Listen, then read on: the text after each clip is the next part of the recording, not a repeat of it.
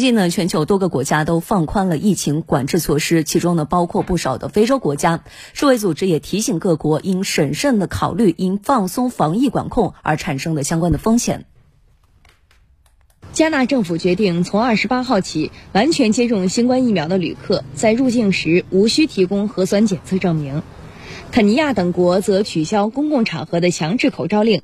而博茨瓦纳对该国疫苗完全接种的定义进行调整，不再包括加强针注射。有专家分析，非洲多国陆续调整防疫措施，主要希望维持经济活动和恢复正常社会生活。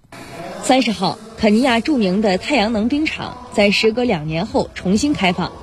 肯尼亚旅游部部长呼吁各国游客前往当地旅游。世卫组织表示，保持经济活动和恢复社会生活固然重要。但各国也应审慎考虑因放松防疫管控而产生的风险，希望各国能充分权衡利弊，并在疫情加重的情况下及时收紧相关措施。